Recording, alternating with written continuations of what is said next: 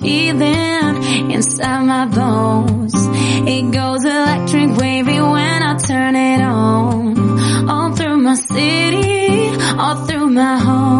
Estás escuchando Minutos Previos con Leonor Ariño.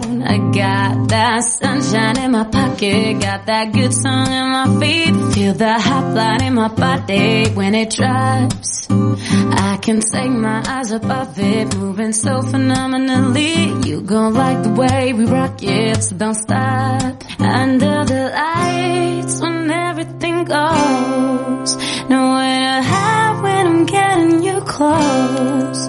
When we move where you already know.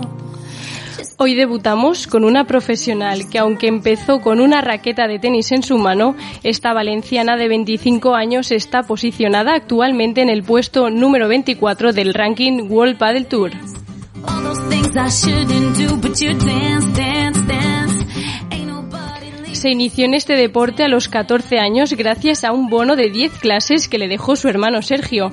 Esta jugadora de revés afronta la nueva temporada del 2021 con un cambio en su lado derecho.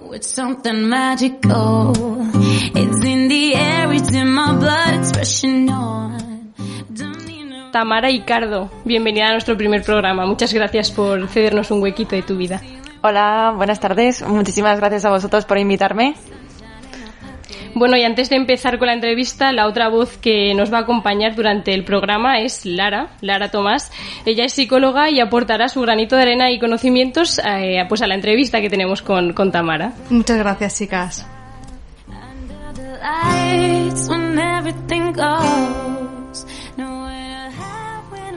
Y hablando de debut, Tamara, ¿cómo fue tu, tu primer debut profesional? ¿Cómo fue tu primer partido en, en una liga profesional? Bueno, pues lo recuerdo como bastante lejano. Eh, yo tendría creo que como 17, 18 años y nada, la primera vez que debuté creo que fue en el World del Tour de Valencia y lo hice junto a mi compañera del circuito de la Comunidad Valenciana que se llamaba Lorena Figueres y nada, la verdad que fue muy gracioso porque caímos en última ronda de la previa y resulta que una de las parejas de cuadro final eh, se había lesionado, entonces había dado baja y se sorteaba un lucky loser y justamente nos tocó y entramos en cuadro. O sea que toda una suerte, ¿no? En, en la primera vez. La verdad que fue como, jolín, qué suerte, sí. Y bueno, en la presentación hemos hablado de que empezaste a jugar a pádel por un bono de 10 clases que, que tenía tu hermano. Cuéntanos cómo es eso. Sí, la verdad que fue muy gracioso. Pues nada, mira, fue porque yo antes jugaba al tenis, como bien has dicho, y bueno, pues mi hermano también jugaba al tenis toda la vida, porque mis padres nos metieron en la escuela de tenis y nosotros íbamos al club español de tenis. Y Sergio, pues estaba, que es como se llama mi hermano, estaba dando unas clases con un monitor allí y me dijo, oye Tamara, ¿por qué no pruebas el pádel? A ver qué te parece. Y yo le dije, pues me parece divertido porque alguna vez he jugado con alguna amiga y la verdad que me apetece probarlo. Y nada, eh, fui a, a esa clase, a esos bonos y me gustó tanto que dije, bueno, pues es hora de colgar la raqueta de tenis y ponerse en el pádel. Y de un bono de, de 10 clases de pádel a ser la, la 24 en el ranking World Padel Tour. Sí, así es, así empezó todo. Y bueno, la pregunta de rigor, estamos en pandemia de COVID. ¿Cómo te afectó a ti a, nivel psicológico eh, la pandemia? Porque estabas en, en pleno crecimiento profesional deportivo, ¿no? Y llega una pandemia y pues nos arrebata lo, todo lo que teníamos pensado. Nada, la verdad que fue un, un parón porque me acuerdo que perfectamente que mi compañera que en ese entonces era Sandra Hernández, eh, pues claro, veníamos de hacer un final de año increíble en el 2019. Entonces nos habíamos metido ya dos veces en cuartos, estábamos con una inercia como muy positiva. Y cuando llegó nada, al principio del 2021, hicimos un Golpa del Tour y a, la semana, a las dos semanas se decretó el estado de alarma que nos encerraron a todos y la verdad que a nivel psicológico creo que nos mermó un poco y no fue tan bien la temporada como preveíamos. Pero ¿sacaste algo positivo para luego afrontarlo a, a tu carrera profesional o no? Sí, la verdad que sí, porque en ese tiempo como que mm, empecé a hacer, bueno, eh, asimilar que, que quería, eh, que no quería y de hecho, bueno, eh, hice algunos cambios en mi equipo, un poco propiciados eh, al- por, por ese periodo, digamos, de, de impasse, de estar más en casa y poder analizar más lo que estábamos haciendo en ese momento. 2021, nuevos retos, nuevos objetivos y un cambio de pareja. ¿Cómo afrontas este año? Pues la verdad que con muchísima ilusión y con muchas ganas. Este año mi compañera va a ser Delphi Brea y es una jugadora joven que la verdad que tiene muy buena proyección y juega muy bien. Y ahora estamos, bueno, estamos entrenando en Madrid con Gaby Reca y la verdad que a sus órdenes es un gustazo. Mientras aquí entreno con, con Adrián Torres, que es mi entrenador de, de siempre. Y la verdad que, que con muchísimas ganas. Yo también quería comentarle a Tamara, el darle las gracias, primero por la entrevista que nos concede hoy y luego también la enhorabuena, porque como ella decía, saca algo muy bueno de todo esto. Es el aprendizaje, el poder seguir adelante, es saber un poco mi fortaleza, la que me hace que yo pueda seguir compitiendo y con el foco puesto lo que realmente quiero. Y es lo que decía ella, al final el cambio que nos supone a todos es como si fuera un duelo, es un parar nuestra vida y la última etapa es aprendizaje, como ya he dicho. Entonces me encanta cómo lo ha, cómo lo ha reflexionado y de aquí enhorabuena para ella por ese cambio de pareja, ese cambio cara a la competencia y, y cara a seguir adelante, así que muy buen afrontamiento.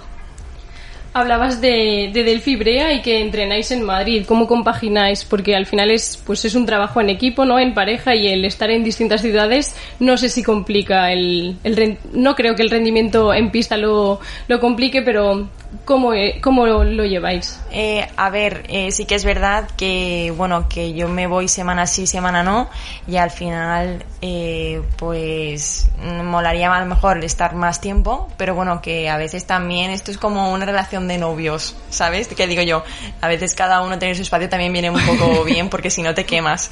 Eh, así que nada, estando una semana allí y unas mm, una semana no, pues cuando voy allí la verdad que lo hago todo al 100% y, y es como que al final yo creo que somos, eh, estamos más abiertos a estímulos nuevos y parece que, que como que te motivas más porque al final, jope, eh, todo lo nuevo te hace prestar más atención. Y si ahora nos centramos un poco en, lo- en los análisis, que no sé si nos lo puedes eh, desvelar, ¿analizáis a, a vuestros rivales durante la pretemporada o en los partidos previos? Eh, a ver, ahora mismo como no, se han formado muchas parejas nuevas, eh, te pilla todo un poco como de nuevas porque, porque al final no las has visto jugar tanto juntas. Sí que es verdad que cuando vamos allí a Madrid jugamos con las parejas nuevas que se han formado y a partir de esos partidos de entrenamiento sí que nos permitimos el analizar a las jugadoras. Pero todavía como estamos en formación todas es como que mm, a ver qué, cómo salen las cosas. Y bueno, hablando de, de la pareja en, en deportes individuales, si fallas, pues al final todo recae sobre ti misma, ¿no? Pero cuando juegas eh, con una pareja, existe, tú tienes una mayor presión a, a fallar, porque claro, al final, pues lo que tú haces también repercute en otra persona. Claro, claro, total. Eh, sí, hay momentos que obviamente, claro, que tú dices, jolín, eh, no la quiero fallar porque mi compañera a lo mejor en ese momento no la está fallando y tú no la quieres como liar. Pero bueno, al final eh, tú no la fallas adrede, ¿sabes? Eh, Entonces solo te queda como apoyar a tu compañera o que ella te apoye a ti, porque obviamente hay que cambiar esa dinámica para que sea más positiva y que... Pero no hace falta recordarle a la de al lado que has fallado, ¿sabes? Claro. Entonces, pues... ¿Y se aprende a aceptar los errores tuyos y, y los de tu pareja?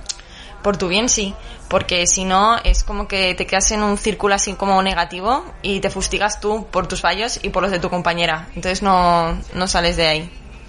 Antes hablábamos de, de los entrenadores y qué, cuál es el rol que forman los entrenadores en tu vida, qué, qué es lo que sustentan, qué pilares sustentan. Pues mira, en la parte de, de pádel tengo a Adrián Torres, que me entrena aquí, y en Madrid tengo a Gaby Reca, que la verdad que he empezado este año a trabajar con él y estoy encantada, es buenísimo.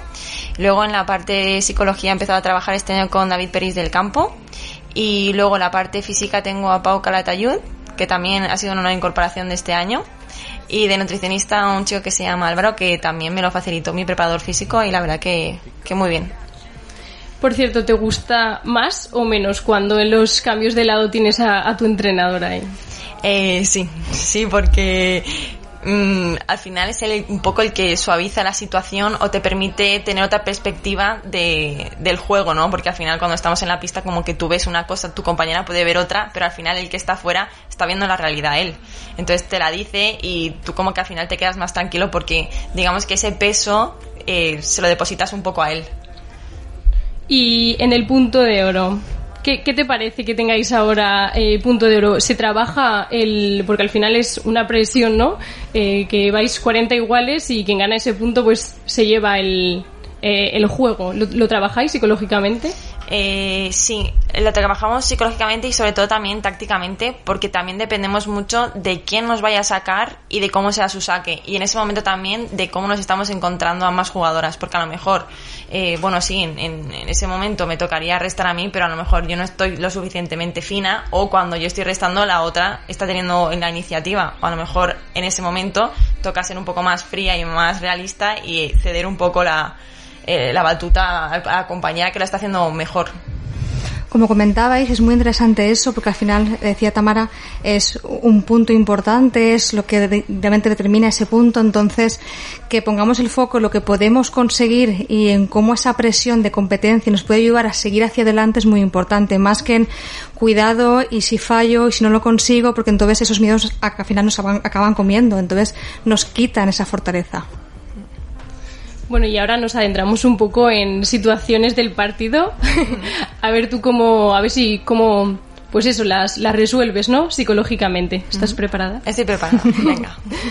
a ver, primero, pongámonos en, en situación 4-4, primer set, 40 iguales, Yus. Y sacas tú. ¿Qué te dice la cabeza que hagas y qué es lo que haces tú? ¿Le haces caso o no?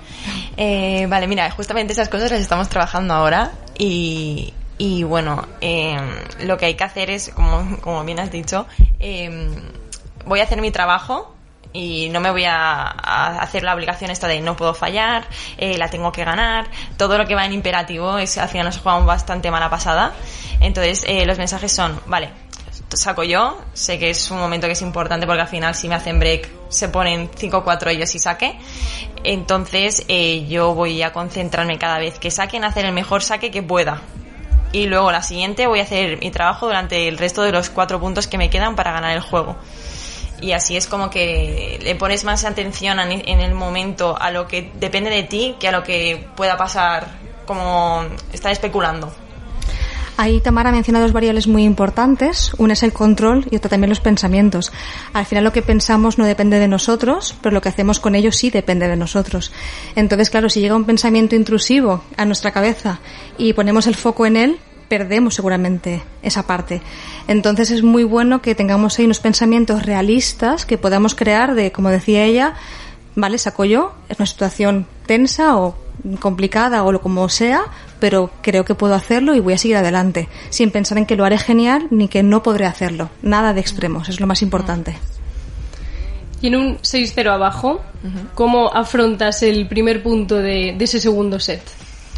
Bueno, eh, esa situación eh, se da mucho y voy a decir que se da mucho en los deportes femeninos eh, de raqueta, porque como podemos ver en el tenis, siempre se comenta, jope, ¿cómo puede ser que haya sido el primer set 6-0, de repente 0-6 y el tercero 7-6? ¿Cómo puede ser? Bueno, aparte que las mujeres, yo creo que somos más sentimentales y más emocionales y nuestra cabeza como va más, demasiado, eh, es como, vale, 6-0, pues empezamos un nuevo partido, borramos lo que ha pasado, aprendemos de los errores que hayamos hecho y volvemos otra vez a empezar, porque al final si te estás atormentando por el 6-0, eh, como que no consigues salir de esa inercia negativa. Y por ejemplo, cerrar un partido. No sé cómo se te da a ti, pero yo antes que, que jugaba tenis, jamás he llegado a jugar en tu nivel, pero a mí se me daba bastante mal. ¿Cómo se te da a ti? ¿Cómo lo trabajas? Vale, pues eh, mira, de eso yo creo que eh, la experiencia también eh, juega, juega a tu favor, porque yo me acuerdo que, que ha habido partidos de pequeña que han sido importantes y en las bolas de partido no has sido lo valiente que te tocaba ser. Como valiente no quiero decir que se te vaya la pinza y que hagas algo que no toque, sino que cuando la tengas para ganar, que no dudes. Entonces, yo creo que a partir un poco de ese aprendizaje, cuando me toca cerrar una bola es, vale, estoy todo lo concentrada que pueda y en el momento en el que me quede no dudo. O sea, no, voy a, no voy a dudar, porque si me tengo que atormentar por algo es por haberla fallado, por pasarme de, de valiente, no porque, ay, tenía que haber hecho esto. O sea, es la sensación que peor mm, tienes cuando te vas de un partido y no has podido cerrar. Antes, eh, bueno, ya nos has comentado que trabajas con, con, un psicólogo, ¿no? Para todos estos temas. ¿Cómo lo trabajas con, con esa persona? Pues mira, ahora estamos introduciendo rutinas, eh, tanto con el saque, con el resto, entre puntos, eh, para poder un poco como analizar, eh, ver un poco pues eso lo que está pasando en el entorno, tus emociones, controlarlas. Entonces estamos trabajando un poco todo eso y, y nada, y pues cuando hablo con él y le cuento mis sensaciones, pues él me va, me va orientando un poco a cómo controlarlas. Sobre todo, como decía Tamara, la importancia del reflejo, el que me reflejen un poco cómo yo me voy encontrando con eh, la pala, cómo me encontrando con los saques, qué es lo que realmente mi cara refleja de cómo yo me puedo sentir, porque eso es súper inconsciente. Entonces, si alguien no me va diciendo esos gestos que identifican y cómo yo puedo intentar manejar esas emociones, es muy complicado hacerlo desde dentro, sin pautas. Supongo que me dirás que sí, pero ¿crees que es eh, importante rodearte de, de, un equipo de profesionales que te ayude a todo, desde la psicología, la nutrición, fisios? Sí, la verdad que, que es súper importante y yo que he empezado a trabajar este año con el psicólogo eh, lo he notado mucho porque es una variable súper, súper importante y al final son cosas que, que a lo mejor en un principio no le damos importancia porque a lo mejor es lo que no sé, son cosas que son lo que tocan, pero sabes que puedes controlarlas de otra manera y saber controlarlas es, te ayuda muchísimo más. El tema de concentración, las emociones, como bien has dicho, lo de las posturas, cuidado, ¿sabes? Es como al final es una actriz en una pista. En una entrevista, Djokovic decía que, pues, para afrontar la exigencia del, del, circuito profesional, practicaba yoga y meditación. Y bueno, luego LeBron James o Sarapova también lo practicaban. ¿Es tu caso también? ¿Conoces los beneficios de, de practicar yoga para el rendimiento profesional? Eh, no, no he podido ir a una. Bueno, he ido a alguna clase de, de yoga y de pilates, eh, pero no con la frecuencia que a mí me gustaría. Eh, sí que me han dicho sus beneficios y sí que les creo. Eh, yo he hecho como respiraciones y todo todas esas sesiones y la verdad que me gustan y se agradecen bastante. Al final, como decía la compañera, es muy importante ese control mental. Entonces, el yoga y la meditación nos aportan esa parte de concentración. Por ejemplo, con las asanas, con las posturas de yoga, tenemos que mantener un equilibrio. También, obviamente, es un símil con el equilibrio mental para poder trabajar. Ahora, por ejemplo, en el centro, nosotros trabajamos yoga meditación conjunta a nivel integral con cada deportista, personalizado hasta para las lesiones, para que nunca dejen de, la, de practicar esa parte de ellos que les fomenta la concentración y la atención a nivel prácticamente instintivo, porque realmente una postura no tiene nada más que hacerla, pero el proceso de hacerla también es complicado a nivel de control mental. Entonces, muy importante eso y, que también sea algo que se descubre un poco más en el mundo del deporte, esa parte de meditación y de conexión un poco con, con el cuerpo y la mente. Siguiendo por, por esta línea, ¿utilizas ejercicios de, visualización durante el entrenamiento previo a, al, al partido? Queremos incorporarlas, sí. Eh, eso hay que también entrenarlo y saber muy bien eh, utilizarlo para que sea una herramienta eficiente. Entonces, sí, la verdad que, que es algo que queremos empezar a trabajar e incorporarlo. Y bueno, pues dejamos un poco la, la, psicología al lado. ¿Qué te gustaría tener o aprender de otros deportistas? No tiene por qué ser jugadores de, de pádel. ¿Qué me gustaría aprender? Eh, buah, eh, me encantaría aprender en situaciones de tensión, por ejemplo, lo que está pensando Nadal. Me gustaría un montón. Sabes que hubiese una radio ahí, un altavoz que nos permitiese saber lo que piensa. O qué piensa una persona tan, tan excelente como Roger Federer ¿sabes? Que al la final, perfección, ¿no? Exacto, que al final cada uno representa totalmente diferentes maneras de, de jugar o incluso que piensa Djokovic porque es, es, una persona que expresa sus emociones de una manera muy diferente. O sea, te he puesto tres perfiles totalmente muy diferentes. Sí. sí. Entonces, me apetece saber en los tres cómo afrontan diferentes situaciones o, o su día a día. Y si no me equivoco, tu golpe favorito, he visto por ahí que es eh, la víbora. Cuéntanos para que nuestros oyentes entiendan qué es la víbora y por qué. Vale, eh, pues la víbora es un golpe que se hace cuando, por ejemplo, tú estás en la red, ¿vale? Te, tus contrarios te tiran un globo, entonces es un golpe que es eh, para no perder la posición de la red, porque al final en el pádel lo importante es estar todo el tiempo que se pueda en la red, porque es en donde atacas. Entonces la víbora te permite eh, tener la red y encima si tienes una buena víbora, pues al final ese golpe que es un poco defensivo se convierte en más de ataque y haces más daño. Y bueno, ya casi para terminar, hablamos de futuro. ¿Dónde te vamos a ver pronto? ¿Cuáles son tus próximos torneos? Pues mira, empezamos a finales de este mes. Uy, uy, a principios de abril, ya no sé ni en qué mes vivo.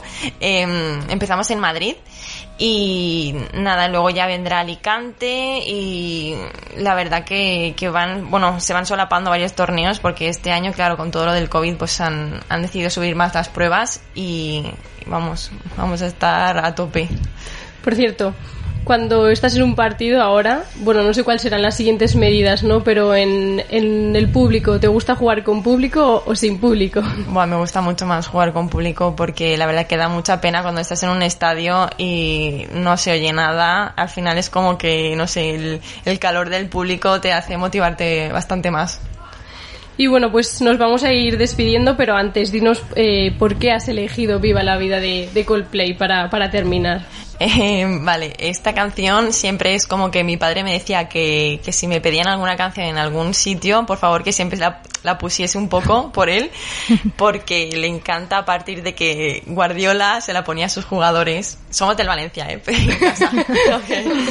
Pero le encanta por eso, porque Guardiola lo utilizaba como para motivar a sus jugadores y eso le encantó porque le encanta todo el deporte y todas esas cosas y me dijo, ay, por favor, tal, pues cuando salgas en algún sitio, por, ponla por mí y lo pongo por, por él y porque me gusta, obviamente.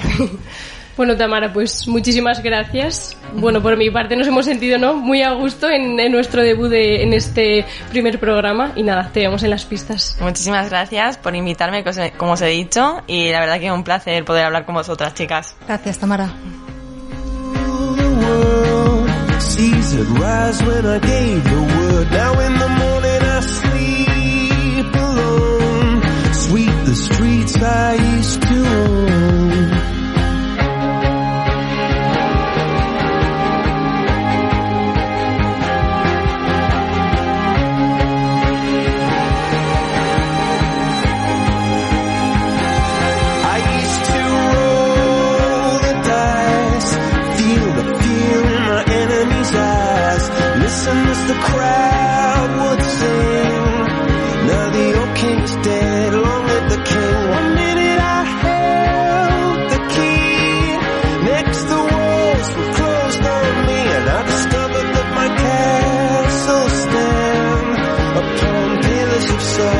this is sad.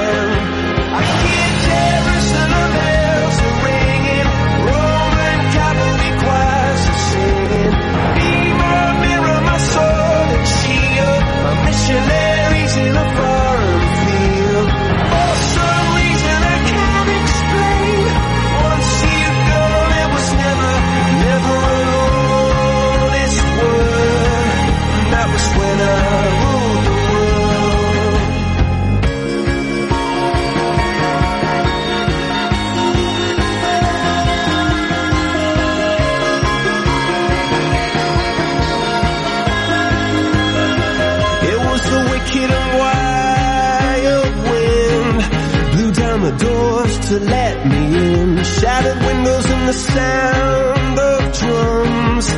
People couldn't believe what I'd become. Revolutionaries wait for my head on a silver plate, just a puppet on a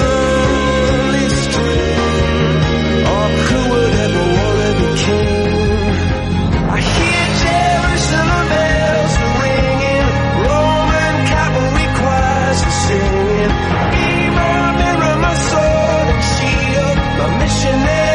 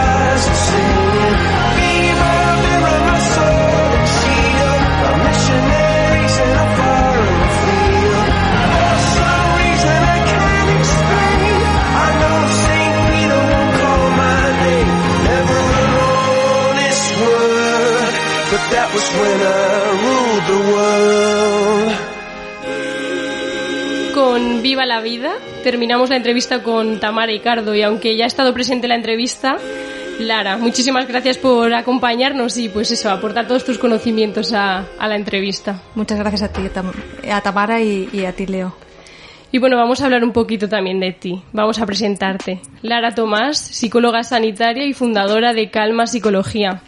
Además, Lara, has sido investigadora de la Unidad de Investigación de Psicología del Deporte en la Universidad de Valencia. La verdad es que mi experiencia en el deporte empieza también, primero como Tamara, como jugadora profesional, pero en balonmano, hasta una lesión, como decíamos, lo importante de poner el foco, una lesión que me dicen en la que ya no voy a poder jugar y además tampoco practicar ningún tipo de deporte. Entonces creo que también un poco empieza ahí mi andadura en la psicología también deportiva.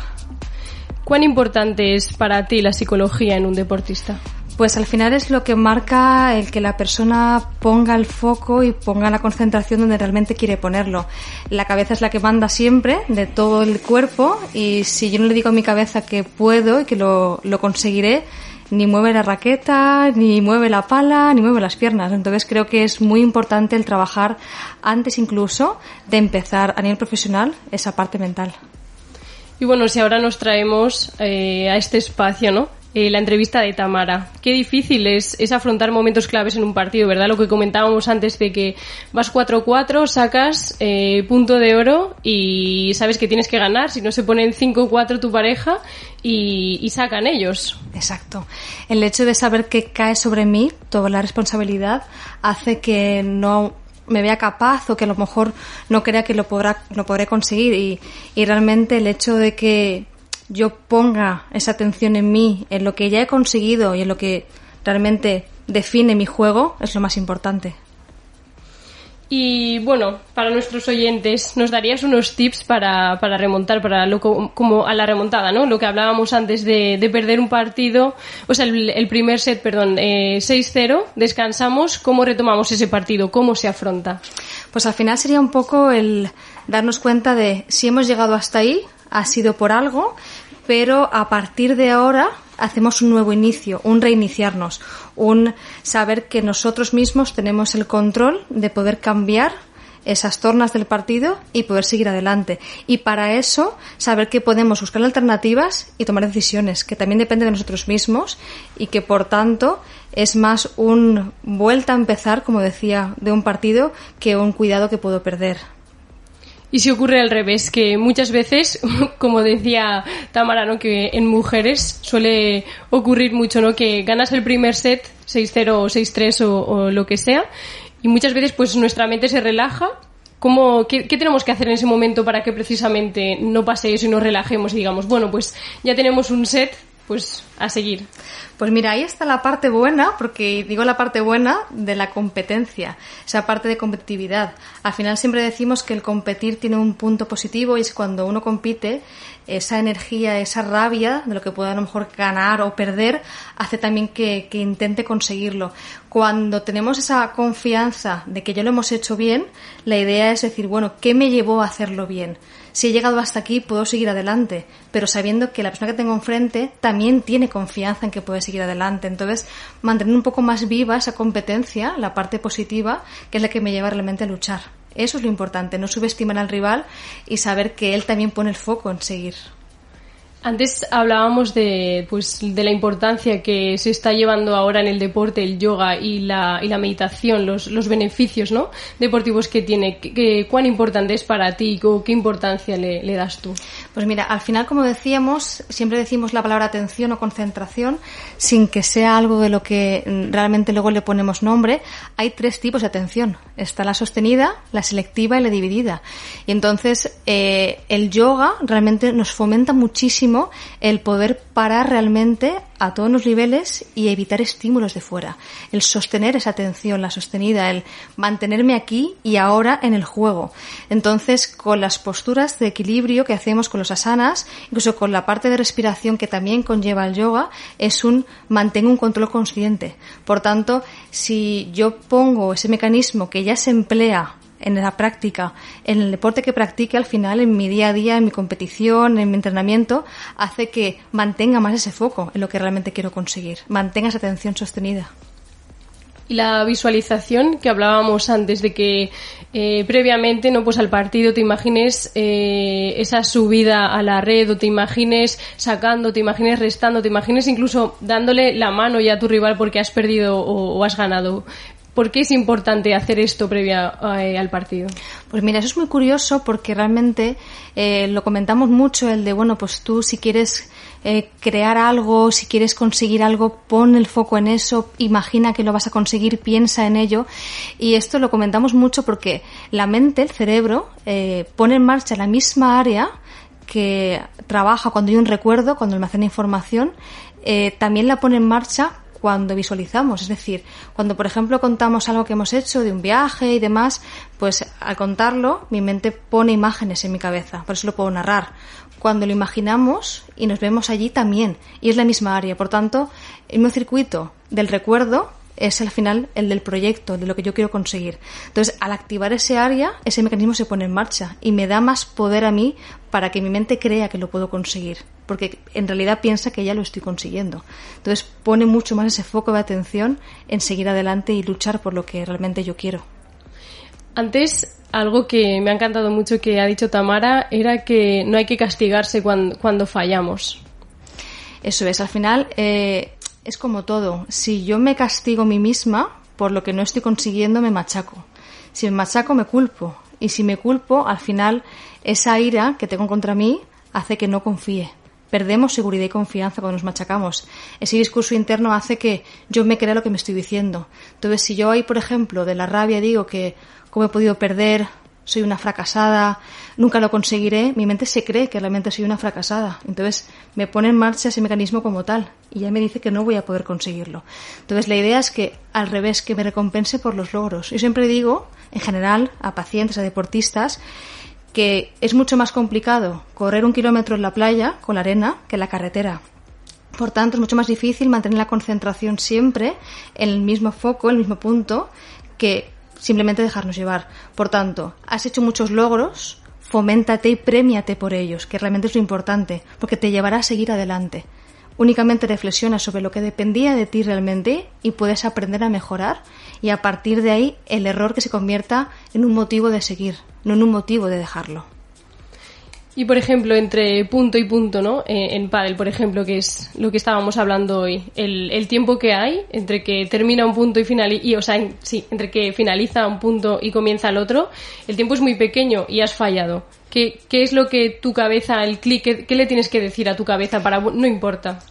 Más que, mira, como decíamos antes, más que a lo mejor un pensamiento una frase que no sea 100% realista, algo que realmente mi mente vea como realista, porque ahí, como tú bien dices, es un tiempo muy corto. Entonces, no me cabe un discurso muy grande y tampoco me cabe mucho más que creer que puedo.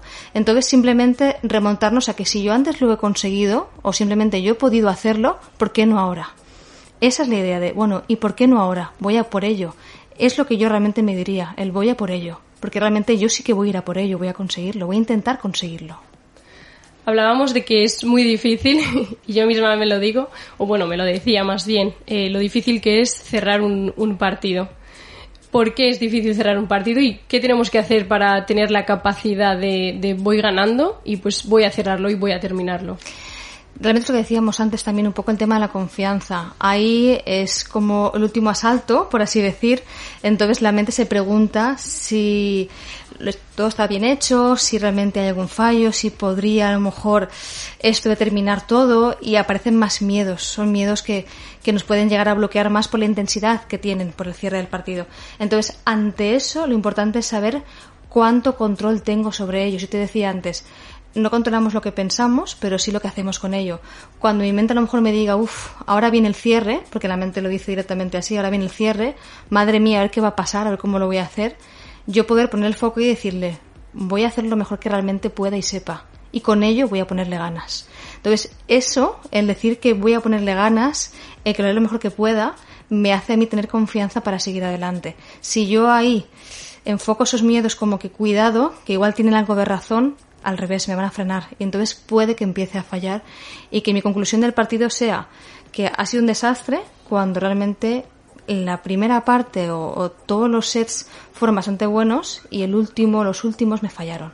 Esa es la idea, el, bueno, voy a poder hacerlo, voy a seguir, porque realmente ya lo estoy consiguiendo. Ahora lo quiero disfrutar. Va un poco por ahí. Tamara decía que este año ha empezado a trabajar con, un equipo de psicólogos, ¿no? Y que lo ha notado muchísimo en, pues, en su rendimiento y a la hora de, de afrontar eh, distintas situaciones, ¿no? Como las que estamos hablando ahora. Es importante, o sea, ¿por qué es importante tener eh, a un equipo que te rodee de, psicólogos si eres tanto deportista como, como si no lo eres? Al final cada vez más incorporamos la psicología en el día a día y es algo muy positivo porque a veces ha estado como muy estigmatizada el hecho de que bueno pues únicamente hay que acudir a un psicólogo cuando tenemos un problema y realmente no es así. La idea es que podamos acudir a un psicólogo para poder mejorar nuestro día a día y ser más conscientes de las cosas. No nos enseñan a tomar conciencia, a concentrar en algo la mente, a reforzarnos por nuestros logros, a realmente saber hasta qué punto nuestra motivación está enfocada al resultado o al proceso y creo que el disfrute es lo más importante. Por tanto, si yo únicamente me motivo por conseguir ganar y ser el mejor, el día que no lo consiga me voy a castigar, como decíamos. Si al final nos metemos en un deporte o en algo, como decíamos, en la vida del día a día, una profesión, algo que nos gusta, que realmente forma parte de nosotros, la idea es que lo podamos disfrutar como tal. Que si es algo que es mío y es mi identidad, que yo lo pueda realmente saborear. La psicología lo que hace es que pongamos el foco en nuestros logros, en nuestros objetivos y ayudarnos para realmente conseguirnos. Porque de, men, de ser y en la mente lo que va a hacer siempre es tirar un poquito hacia atrás. Es decirnos que igual no, que quizás sí, peros. No nos va a decir que oye, adelante. Entonces, ese control, ese manejo de lo que yo quiero conseguir y, y, el creer que puedo hacerlo, esa seguridad en mí misma, hace que realmente lo consiga. Mucho más que el giro de la mano o cómo realmente tenga yo el toque eh, cuando doy un balonazo o incluso cuando a lo mejor pinto si me dedico a nivel profesional a la pintura, por ejemplo. Y bueno, también hablábamos, ¿no? Pues del tema COVID. Eh, a deportistas como por ejemplo es el caso de Tamara, a muchos deportistas, incluso estaban los Juegos Olímpicos, a lo mejor era el último año que iba a hacer los Juegos Olímpicos o, empezabas tu carrera profesional, como es el caso de, de Tamara. Te llega esta pandemia ¿Cómo lo afrontas? O a día de hoy que sigue sucediendo, aunque bueno, ya los eventos deportivos, ¿no? Están, en, están adelante, ¿no? Se están ya realizando. ¿Cómo le decimos a, a un deportista, a lo mejor joven, o ya pa, para terminarle, para terminar su, su carrera deportiva, que cómo tiene que afrontar este tipo de, de situaciones? Pues mira, al final, eh, cuando hay algún acontecimiento como esto que nos ha pasado a todos, como el COVID, que nos para un poco nuestros sueños, todos o casi todos tenemos la tendencia a frustrarnos. Al final la frustración es ira y tristeza. Uno se cabrea con la vida, con el entorno, por lo que está viviendo y se entristece por lo que no puede conseguir, porque quería hacerlo, entonces hay algo que le está parando. La idea es poder usar esos miedos, esa frustración, sobre todo la parte de la ira, para que mi cabeza sepa que esa ira que sale de mi cuerpo en forma de rabia, yo la puedo también focalizar en mí. Entonces, cuando algo nos para, el saber qué herramientas tengo hasta ahora para conseguir mis objetivos me hace también crecer. Por ejemplo, si yo durante años luché o un tiempo luché por conseguir tener una plaza en el profesional y ahora ya algo que realmente me lo para, toda mi lucha, que no se quede únicamente en un 1% y un 99% que sea el foco en que, bueno, pero esto me lo paró. No, la idea es girar un poco la, estadística, el porcentaje y decir, bueno, yo luché mucho para conseguir esto esto que pasó ahora es algo que no depende de mí, que no puedo manejar, pero puedo manejar cómo afrontarlo, por tanto verlo como una piedra que yo sí que puedo mover, que alguien la puso ahí pero la puedo mover. Y yo siempre les digo a todos que es como piedras que nos ponen la vida, pero que con ellas elegimos hacer un castillo para mirar un poco el cielo desde arriba y verlo más bonito. Pues es un poco lo mismo, el coger esa piedra y decir, bueno, ahora qué puedo hacer yo para seguir con mi proyecto vital o personal de una forma diferente, el adaptarme a la situación nueva. Pues a lo mejor nunca me había planteado entrenar de una forma diferente y ahora pues la situación me lo puso en bandeja y oye, ¿por qué no aprovecharlo? ¿O por qué incluso no dedicarme a focalizar más aquello que igual tenía que trabajar antes al nivel técnico y a lo mejor ahora pues tengo el sitio, el espacio para poder hacerlo, o a nivel mental, porque no trabajar a lo mejor la concentración en lo que quiero hacer, que a lo mejor antes por el día a día pues no me dio tiempo a trabajarlo. El saber qué cosas conseguí hasta ahora y de lo que me quedó por conseguir y depende de mí, saber qué puedo con ello, porque ya lo hice antes, ya lo peleé antes para llegar hasta aquí. Esa es un poco la idea. Sí, de hecho, ¿no? Tamara decía que sacó cosas positivas de por ejemplo, qué es lo que quiero, qué es lo que no quiero, eh, qué cosas tengo que llevar a cabo, ¿no? Como tú ahora comentabas a, nivel profesional y en el deporte. Al, final es que es un duelo, o sea, eh, tanto para ella como para todos nosotros, para la sociedad ha sido un duelo porque es como que tiene todas las etapas. Primero una etapa de negación en la que yo realmente mm, no me creo lo que está pasando, es como que no me lo puedo creer. Ahora estamos todos en casa, además fue súper de un día para otro prácticamente. Es como que mi mente pone esta etapa de negación, de no me lo puedo creer. Luego pone la siguiente, que es la de la rabia, de jolín, yo tenía estos proyectos en mente y no los puedo hacer. Y también la tristeza, como decíamos, la frustración. Pero a partir de ahí, una vez llego a la aceptación, aprendo de ello. Y digo, ah, cuidado, yo hasta ahora esto igual no lo tuve en cuenta y como decíamos, ahora creo que es lo más importante. Entonces voy a extraer de ahí mi aprendizaje para seguir adelante. Voy a emplearlo en poder trabajar aquello que realmente quiero trabajar, que a lo mejor no es entrenar con un compañero en una pista enorme porque no puedo hacerlo. A lo mejor simplemente es la seguridad en mí misma, de que yo quiero seguir aquí adelante y con esto me di cuenta de que no lo quiero dejar atrás. Un poco va por ahí realmente ese foco. Hablábamos de, de ¿no? En, en este primer programa y hablábamos de los fallos que podemos tener nosotros o, o nuestra pareja. ¿Cómo se lidia con, con esos fallos? Pues al final eso que también comentaba Tamara me gustó mucho, como lo dijo ella, que es como una relación de pareja. Es un, es un tira y afloja, es un toma y daca, entonces también el no poner en esa persona, por así decir, mis expectativas. Si yo al final quiero conseguir un tipo de saque o quiero conseguir un tipo de juego, a lo mejor esa persona también quiere conseguir algo similar, pero no igual nunca al mío. Es como cuando decíamos, imagínate eh, un elefante rosa o imagínate eh, alguna imagen en tu cabeza, pues la mía será de una forma, será un elefante rosa grande y el tuyo a lo pues será pequeñito, será de un dibujo animado. Esto es lo mismo, no poner en su cabeza pensamientos que son míos, eso es lo más importante y buscar ese apoyo en la persona, es decir, si yo realmente tengo un compañero es porque tengo un vínculo, si no, no lo tendría, no sería un compañero, sería alguien que viene de repente y sin conocerme de nada juega conmigo. Usar ese vínculo en beneficio nuestro, en el apoyo, en decir, bueno, conoce partes de mí, conoce mis saques, mis debilidades, mis fortalezas, voy a hacer el apoyarme en ella, voy a hacer ese apoyo en ella, en este caso para que ambas seamos un poco uno. Entonces, momentos de partido, saber que el foco lo pongo ahí y momentos obviamente fuera de partido, pues saber que lo ponemos en aprender a mejorar ambas, la relación que tenemos y la situación para poder aplicarla realmente luego al juego. Bueno, Lara, ya hemos hablado varias veces ¿no? de la importancia que tiene un psicólogo, un equipo de psicólogos en, a nivel tanto personal como, como profesional o en este caso en el deporte. ¿Qué le dirías a aquellas personas que se plantean si estar con un psicólogo o no, si trabajar? Yo les diría el y por qué no. Realmente siempre va a haber alguna cosa que, queramos aprender, que queramos mm, conseguir, que queramos a lo mejor priorizar y algún miedo detrás que, que a lo mejor nos, nos convenza para hacer lo contrario. Entonces, el ¿y por qué no probar? a intentar manejar más nuestra mente y sobre todo conocernos, conocer cuáles son las herramientas que tenemos, cuáles hemos empleado hasta ahora y cuáles podemos conseguir emplear el día de mañana. El hecho de yo saber aquello que me identifica como persona y saber que lo puedo potenciar hace que también crea en mí.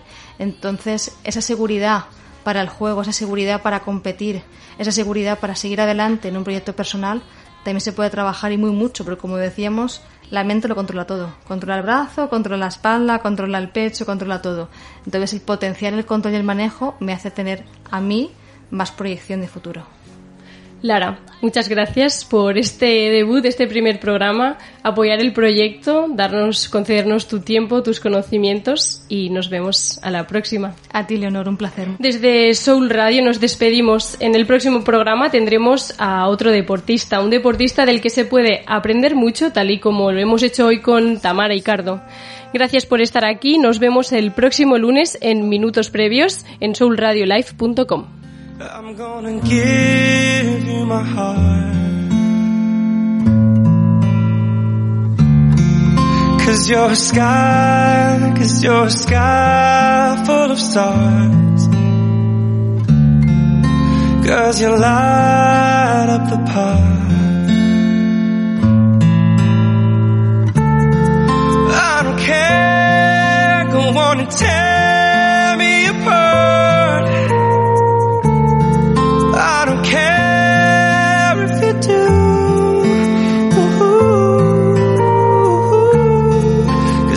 Sky, cause in a sky full of stars, I think